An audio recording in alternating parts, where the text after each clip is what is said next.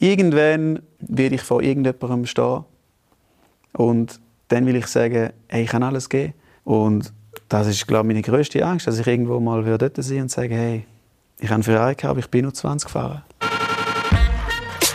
Das ist der Podcast von Messi Talk. Mein Name ist Sina Albisetti und heute bei mir im Studio zu Gast ist der Arzt und Europameister im Hürdenlauf, der Karim Hussein.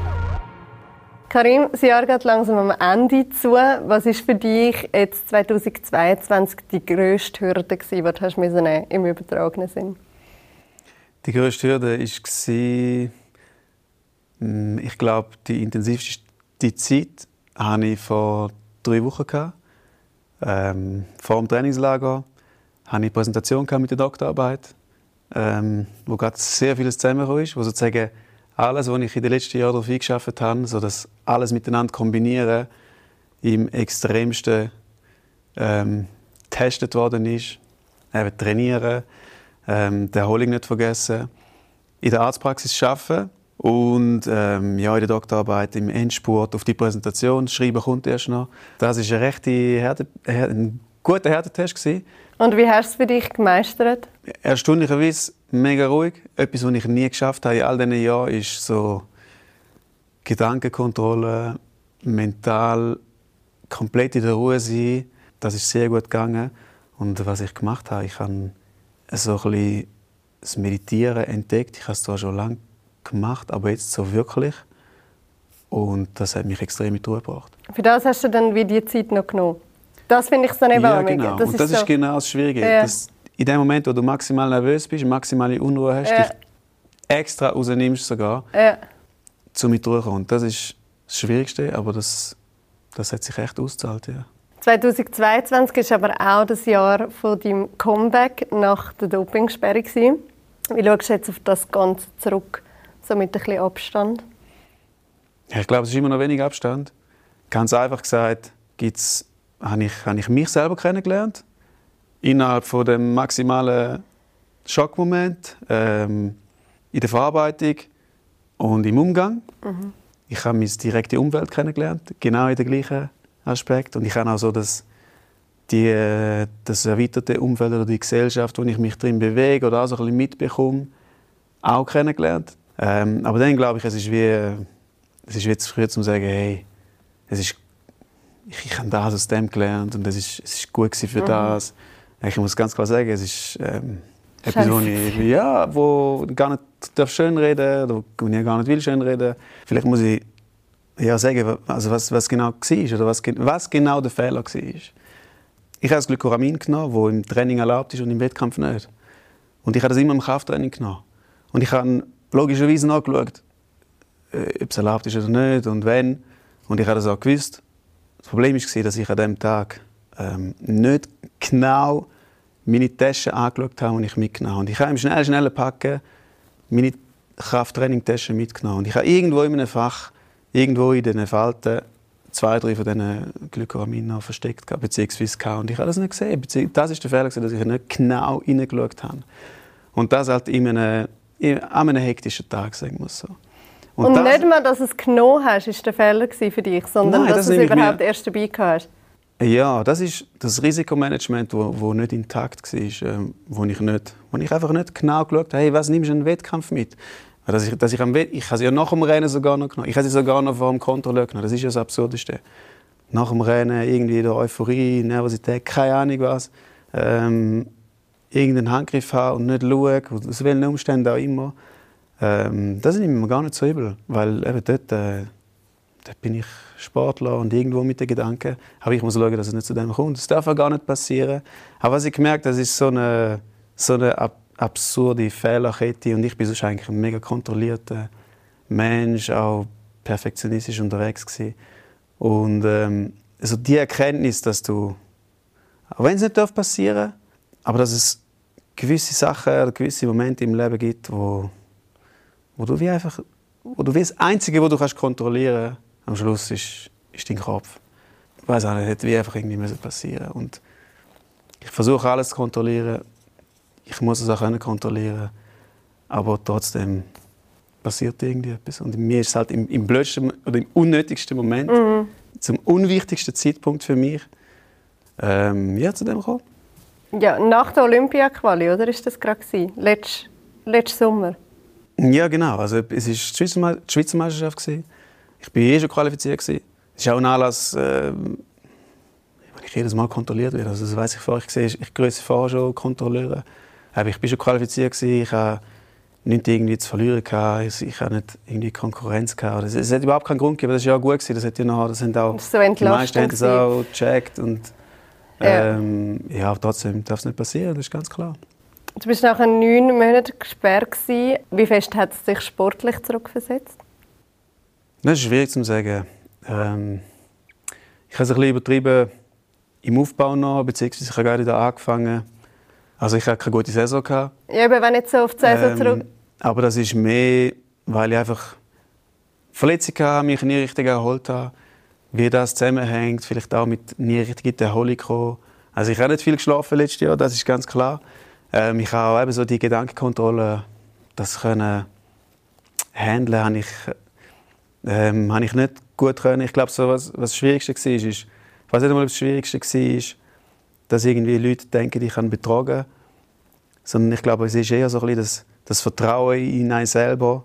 Eben so, so etwas, was eigentlich nicht passieren darf, wo du musst kontrollieren wo du wo irgendwie doch passiert ist, und dann fängst du an, so in Alltagssituationen. Also, also bei mir jetzt, ich habe den Herd abgestellt, in einen Wettkampf, hey, ich habe meine Tasche zehnmal angeschaut, ähm, habe ich das Licht gelöscht, was nicht schlimm Habe ich ist, aber habe ich abgeschlossen.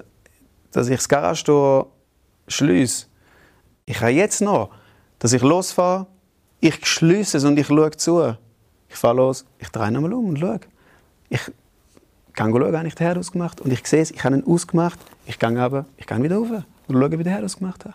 Und das ist so etwas, ähm, eben so das zu realisieren, hey, das ist schon fast äh, eine neurotische Störung oder Zwangsstörung. Ja, also Zwang, ja, ja. Und was Zwang. dann irgendwann, irgendwie denke ich dann aus, okay, aus der Perspektive von, ich habe das früher nur von Patienten gehört und habe es klar geglaubt, aber ge- oder Schwierigkeiten vielleicht manchmal gehabt, das können nachzuvollziehen. Jetzt kann ich es nachvollziehen, weil ich bin selber irgendwo durch, ja, teilweise so einem Prozess, vielleicht nicht auf dem schlimmen Level, ähm, aber bei mir jetzt extreme Auswirkungen gehabt. Ich muss, ich muss es verarbeiten und ich muss aus dem rauskommen. Und ja, dann gibt es die Tage, wo ich einfach losfahren kann. Bist du je vorher so an deine Grenzen gekommen? Auf mentaler Ebene nicht, nein. Das ist Das war heftig, ja voll. das Heftigste, du in deinem Leben kann man Auf mentaler Ebene schon, ja.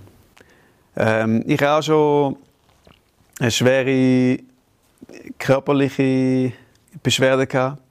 Ähm, ich bin auch schon lange im Spital gewesen.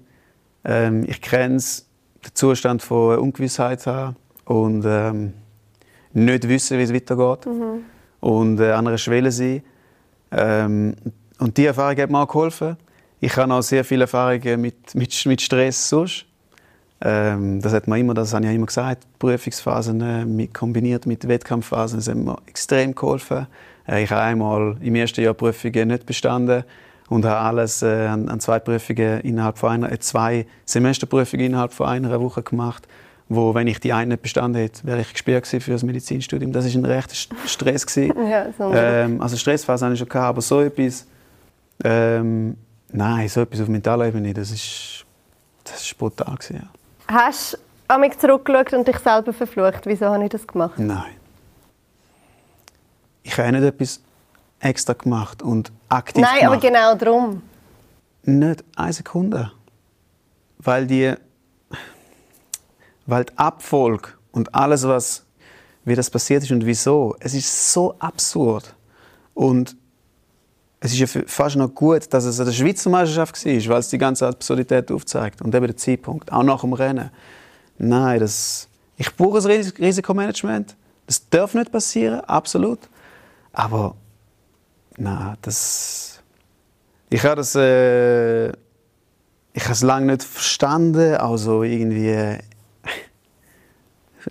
so irgendwo durch spirituell auch.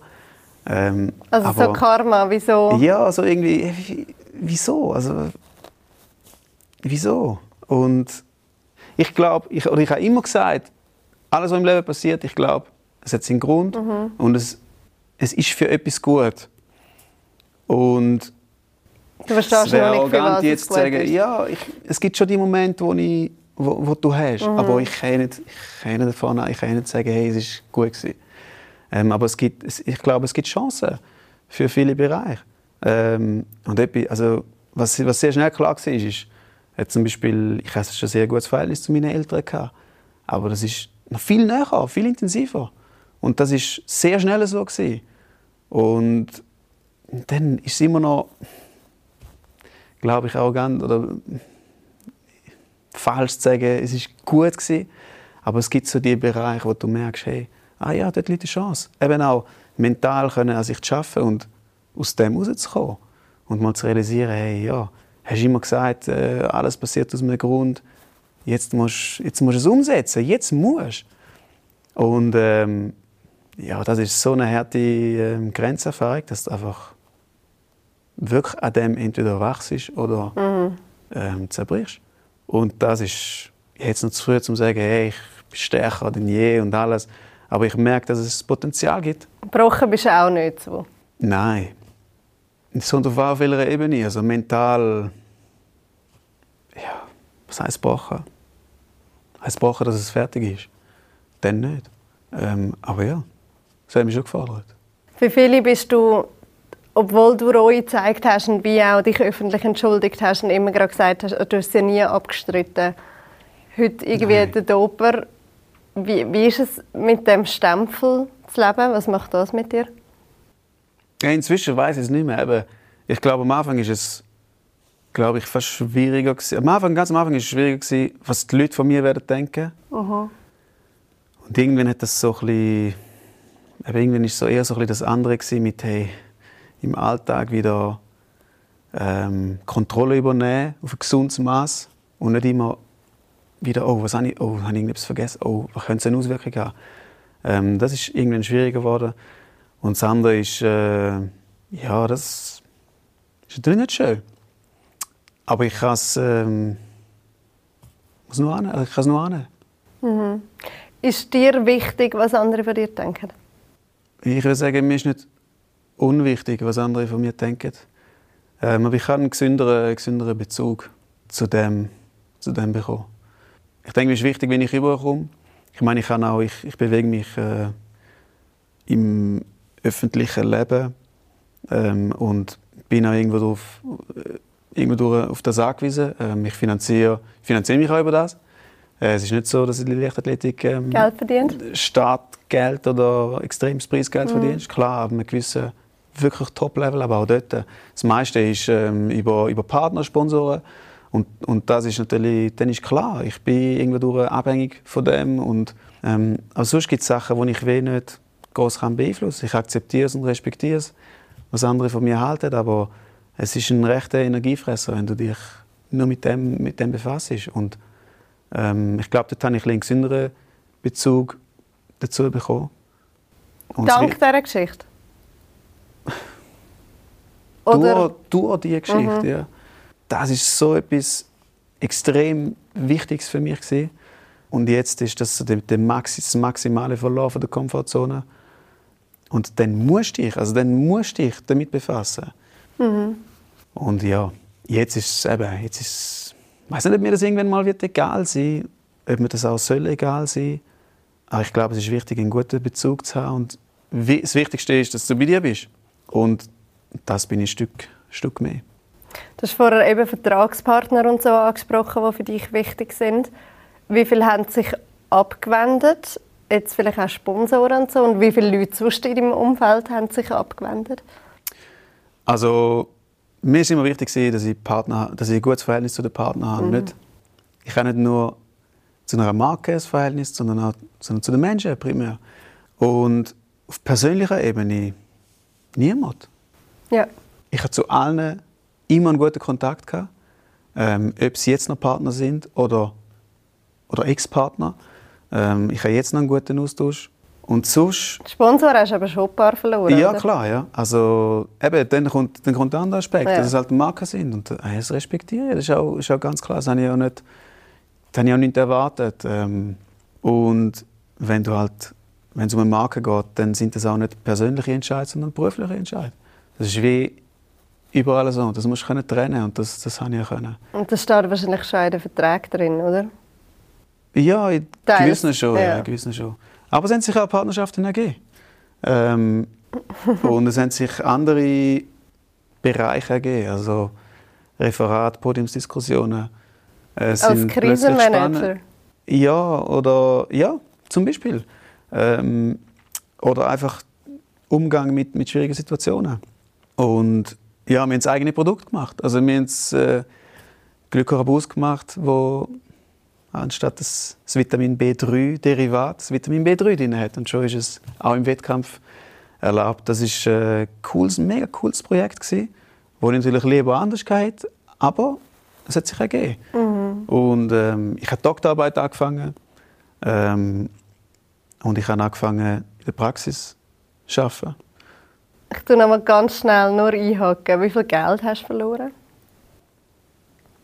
Das kann ich gar nicht sagen. Es ist, ähm, es ist, nicht, einfach, es ist nicht einfach Geld verlieren. Es ist einerseits ähm, Geld, das du musst zurückzahlen teilweise.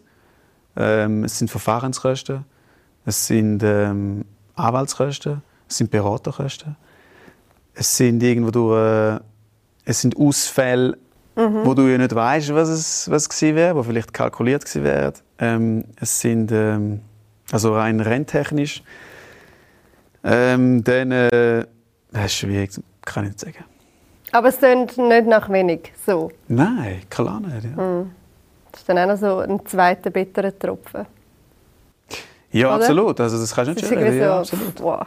Und Ja. das ist auch, ja, das ist heftig. Unsicherheit Gedanken, auch Unsicherheit etc. Und dann, ja, das ist eine Erfahrung. Lernt man genau so Grenzerfahrung am meisten? Ja, ich glaube, du lernst am meisten dich kennen und es fordert dich am meisten, dich mit dir auseinanderzusetzen, was du willst, mit wem du es willst. Und es, es bringt dich ins Machen. Entweder äh, kapitulierst, liegst an, lässt dich gehen, ähm, bist das Opfer. Hast du Und- einen Moment gehabt? Ganz am Anfang? Also ich habe nie, was, dass ich mich als Opfer gefühlt Ja, habe. dass oder? du wieso gefunden hast, wieso jetzt mir und wieso und ähm, Nein, also ich habe... Ah, ja, Lass klar. Auch die Phase, wo, hey, nein, wieso, eben, wieso ist das mir passiert und was soll ich? Und dann kommst dann fängst du mit Leuten an reden, gewisse reden auf dich ein, das ist alles total alles gut. Und dann holst du von außen, aber irgendwann musst du ins Machen kommen. Und du musst dich, früher oder später, egal was du hast, was schwierig ist, du musst dich konfrontieren mit dem und das annehmen. Und es, eben, es zwingt dich ins Machen. Ähm, du musst dir überlegen, hey, eben, was, was, was soll ich jetzt machen? Ich kann nicht mehr so, stehe ich jetzt für andere Wert oder äh, bin ich glaubwürdig oder muss ich jetzt irgendwie neue Wege gehen? Eben, muss ich, muss ich jetzt in die Praxis arbeiten? Es bringt dich ins Machen, aber das ist meistens die Chance, aus dem, und aus dem kommt auch, kommen auch all die Redewendungen, eben, stärker aus einer Niederlage rauskommen, ähm, wachsen etc., weil, weil es dich zwingt. hast du für dich so eine Strategie gehabt, wo du das Gefühl hast, so komme ich irgendwie raus und so komme ich ins Machen? Nein, das ist mehr eine Erkenntnis, dass du irgendwann musst. Und eben so das, das Sagen, hey, gesund, gesunden Umgang damit, äh, was andere von mir denken, das hat so, es hat so einen Moment gegeben, recht, recht ähm, eindrücklich, wo ich das erste Mal wieder ins Krafttraining bin, in ein Fitness, in ein öffentliches Fitness, und ich, ich dachte, ich, ich kann da nicht reinlaufen. Was denken die Leute von mir? Und kaum bin ich reingelaufen, habe ich Selbstvertrauen wie noch nie in meinem Leben gehabt. Mega komisch. Und das ist aber nicht ein Zustand, der so geblieben ist. Und, Und du weißt auch nicht, wieso dass du es Ja, plötzlich hast. Einfach so. Und das ist aber, ich glaube, es gibt wie so, ohne jetzt zu spirituell zu aber ich glaube, es gibt wie so die Momente im Leben, wo dir in einer schwierigen Situation wie so, eine, wie so etwas kommt, wo dir aufzeigt, hey, so könnte es eigentlich sein, aber du musst daran arbeiten. Wenn du irgendeine Beschwerde hast, dann gibt es die Tage, wo du Schmerzen hast, Schmerzen und du siehst es nicht und irgendwann kommt ein Tag, wo es einfach geht. Und das ist vielleicht nicht immer so. Dann kommst du wieder in die Schmerzen hinein, aber es zeigt auf, hey, es ist möglich. Ja, so ein Aber du musst daran arbeiten. Ja, genau. Ja. Wer hat dich unterstützt in dieser schwierigen Zeit? Du hast vorhin mal noch gesagt, deine Eltern, dass das Verhältnis so besser geworden. Ja, nein, es ist einfach intensiver geworden. Unterstützt, ja, klar ist das, nächste Umfeld. Aber es ist, nicht, eben, es ist, es ist gar kein Thema nachher. Also bei, bei meinem Umfeld ist das, ja, das ist passiert, klar, es ist da, aber ich, ich suche das nicht. Und ich habe manchmal habe ich mehr das Gefühl, wenn du eben, dann bist du so ein bisschen in dieser Opferrolle. Und ich habe das nicht gern. Es ist wichtig zum Reden. Wenn man ein Problem hat, ist es wichtig, manchmal die Energie und die Stärke mhm. und das von außen holen. Aber irgendwann musst du fähig sein, das dir selber geben können. Mhm. Und darum habe ich das nicht so gern. Immer reden, immer reden und immer das, ja, eben, es geht mir so schlecht und eben, es ist so schwierig und immer die Bestätigung bekommen. Und viele Leute haben auch das, äh, viele Leute sind gern für dich da, wenn es dir schlecht geht. Mhm. Ähm, welchem Grund auch immer. Und ich bin, ich bin einfach der Überzeugung, dass du, irgendwann musst du ins, ins Machen kommen, egal wo im Leben, egal ob es etwas mhm. Mentales ist oder körperlich. Irgendwann musst du dem Körper den Reiz geben, selber können, dass er selber kann funktionieren. Und du hast auch keine Partnerin in dieser Zeit, oder? Du bist wirklich allein durch. Ja, also beziehungstechnisch mhm. meinst du? Ja. Und hättest du dir auch nicht gewünscht, in dem Fall? Wünschen?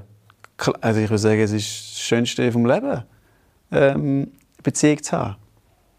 Und das ich unabhängig von einem Ereignis behaupten. Ich glaube, wenn du eine schöne Phase erlebst, ist, ist in einer Beziehung das Glück teilen, ja, sozusagen verdoppeln. Und yeah. wenn du eine schwierige Phase yeah. hast, dann kommst du extrem viel über.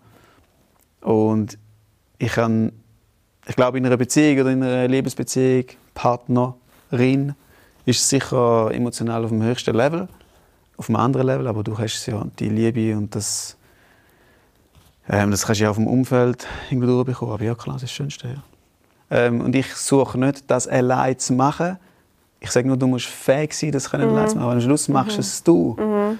Und ähm, egal um was es geht, darum, ich habe immer gedacht, es, es muss irgendjemand sein, wo, wo in seinem, in seinem oder in ihrem Leben steht und ihres Leben macht ähm, und, nachher, und ihre Ziele hat.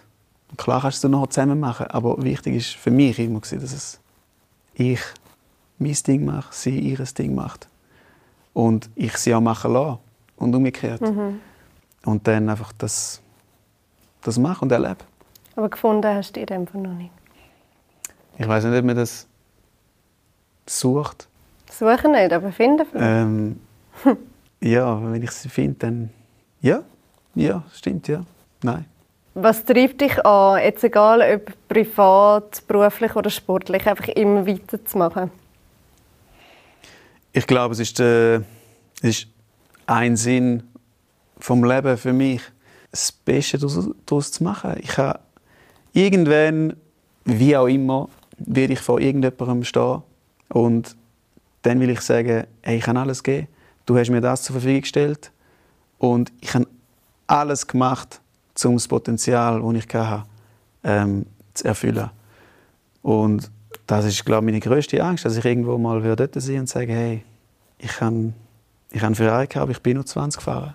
Ich finde die Erfüllung im Weiterkommen, im, im Horizont erweitern, egal auf welcher Ebene, egal ob das körperlich ist oder mental. Und ich glaube, wir wissen so, ich glaube, so viel Wissen ist vorhanden, wo irgendwo vergessen gegangen ist oder ein bisschen untergegangen ist, vor allem mit den Basics. Und gleichzeitig wissen wir so viel nicht. Und mich interessiert das, das herauszufinden.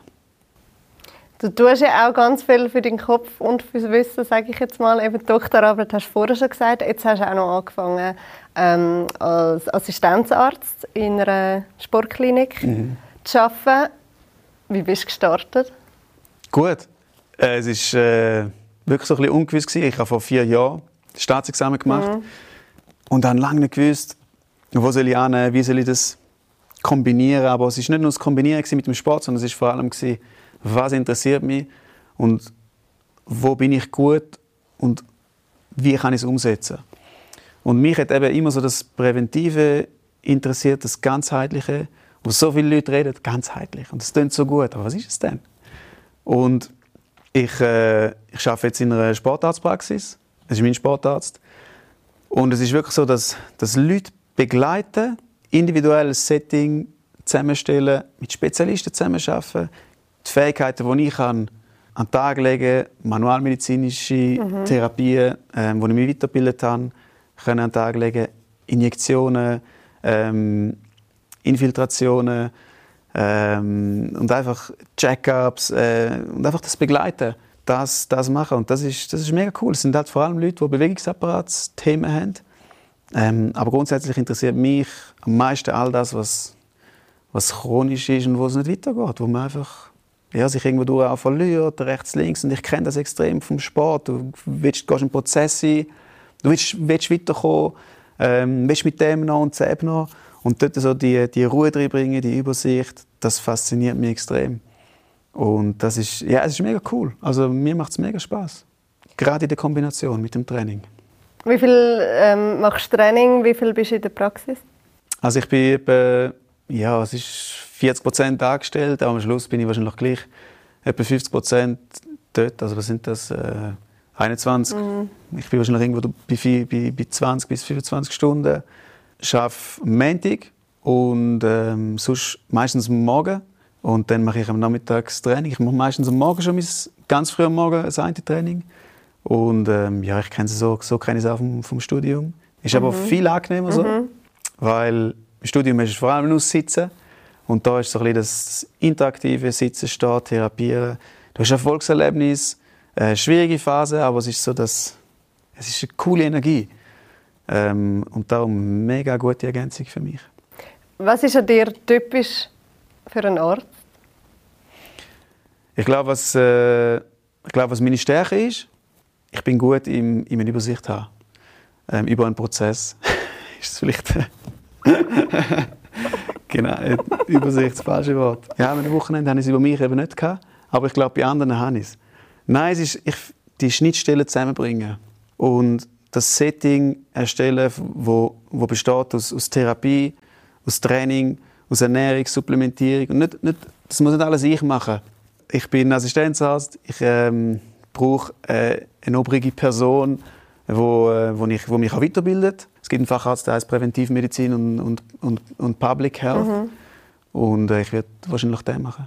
Und bist du jetzt schon dran? Also weißt ist der erste Teil jetzt quasi wie schon das, was du jetzt eigentlich machst in dieser Praxis? Es geht, und wie lange geht es? Es geht auch noch mal also ein Facharzt geht irgendwie zwischen fünf bis sechs Jahren, wenn du 100% machst. Und dann gibt es verschiedene Abteilungen, die du musst durchgehen je nach Facharzt. Und ähm, wo du dann kannst anrechnen lassen für den Facharzt. Und bei der Station, wo ich jetzt bin, das werde ich auch anrechnen lassen. Ich denke aber, ich werde länger dort sein.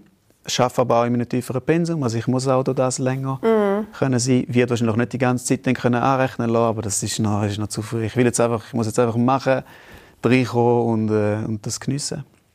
Und wie lange hast du jetzt vorher schon für Staatsexamen? Das sind auch neun, also ich habe neun Jahre, Jahre studiert. Ich habe drei Jahre, also es ist drei Jahre Bachelor, drei Jahre Master. Ja. Ich habe den Bachelor normal gemacht und den Master können aufteilen. Das ist ein mega langer Weg. Ja, es ist Magst du noch?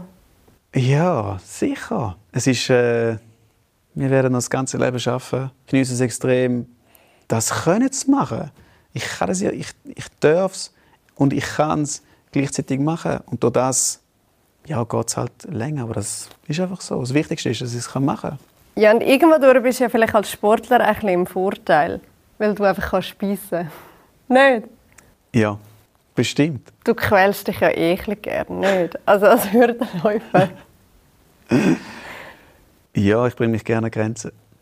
Ja, es gehört halt dazu. Es gibt die Trainings, wo du dich wirklich vor, wo, es gibt die Trainings, wo du Respekt hast und wo es auch wirklich schwierig ist und schmerzhaft ist und wo du dich während dem Training fragst, oder ich, und ich weiß es vor allen anderen auch, was mache ich da eigentlich?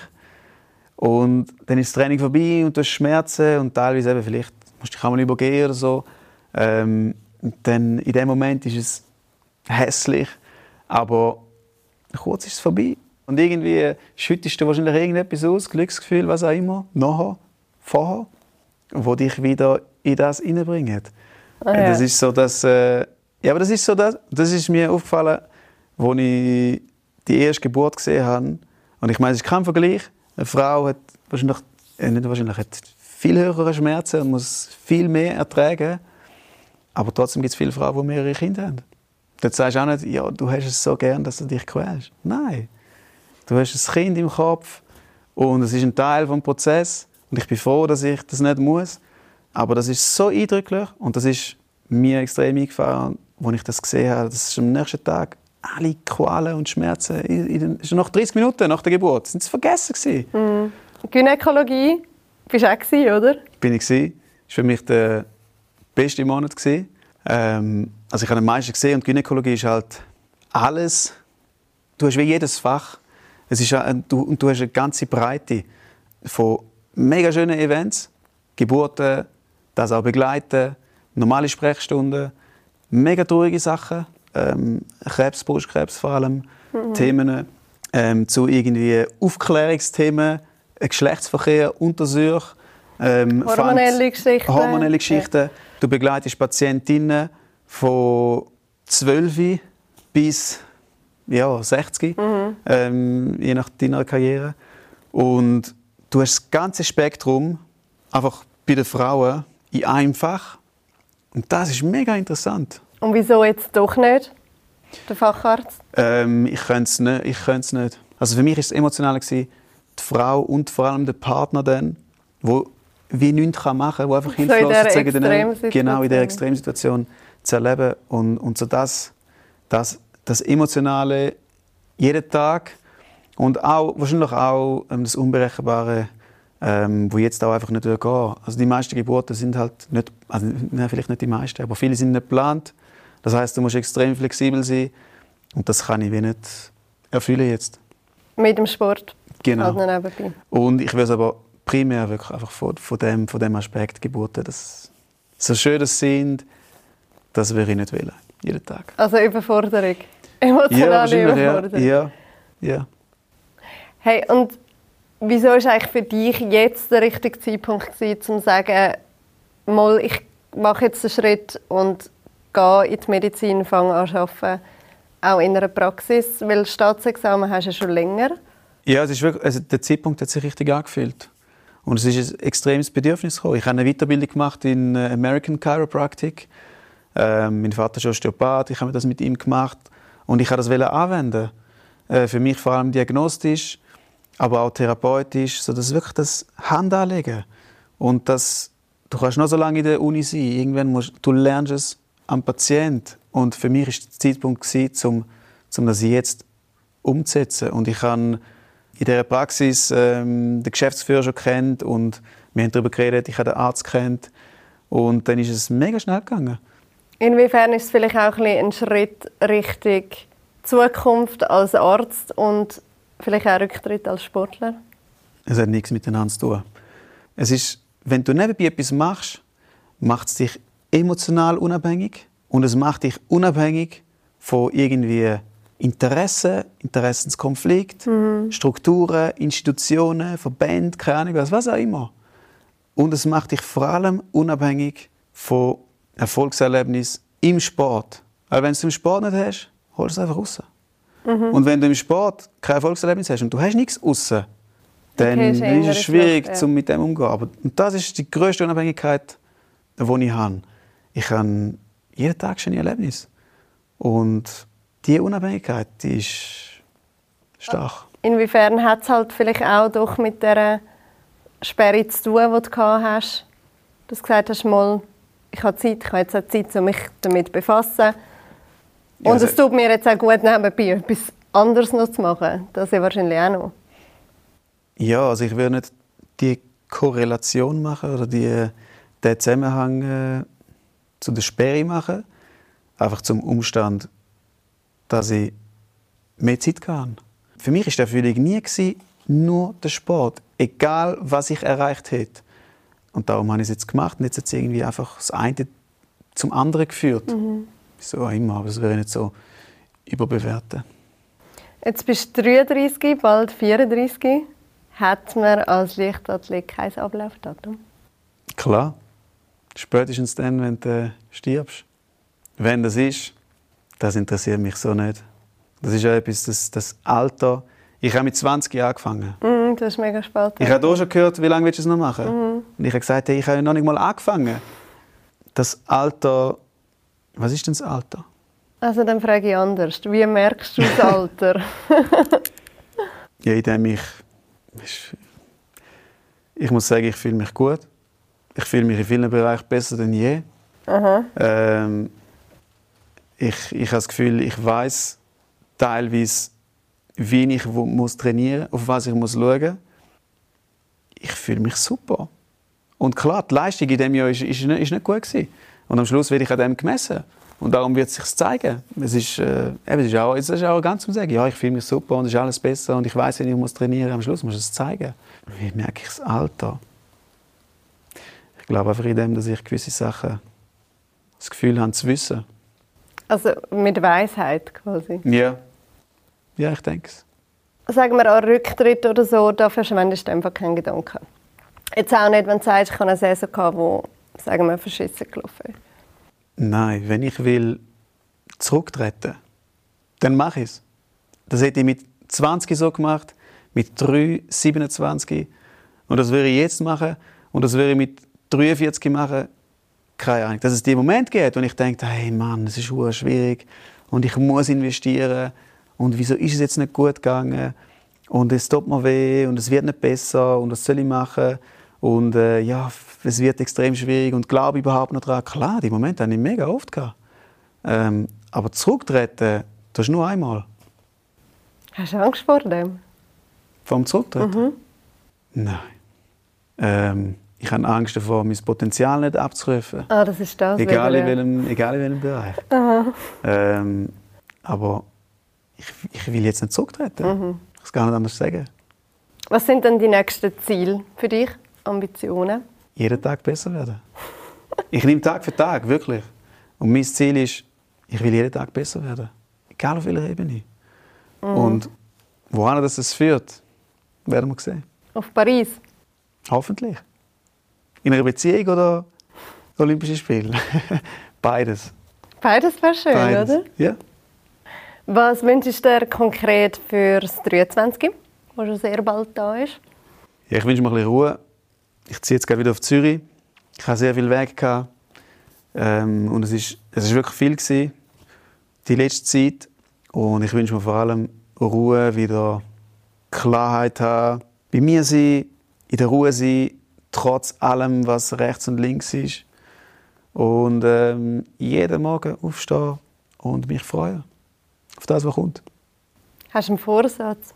So einen klassischen Neujahrsvorsatz? Nein. Weil wenn ich etwas will machen, dann mache ich es jetzt.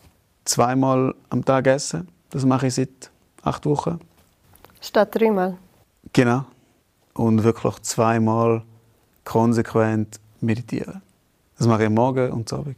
Und teilweise am Mittag. Aber es gelingt mir noch nicht immer.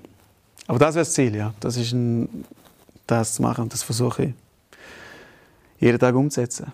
Danke dir viel, viel mal. Ganz einen guten Rutsch wünsche ich dir ins neue Jahr und alles Gute. Gleichfalls, danke. Wer gerne noch Gesichter zu unseren Stimmen möchte sehen, kann den Essay-Tag in einer Kurzfassung auf schweizer-illustrierte.ch als Video schauen.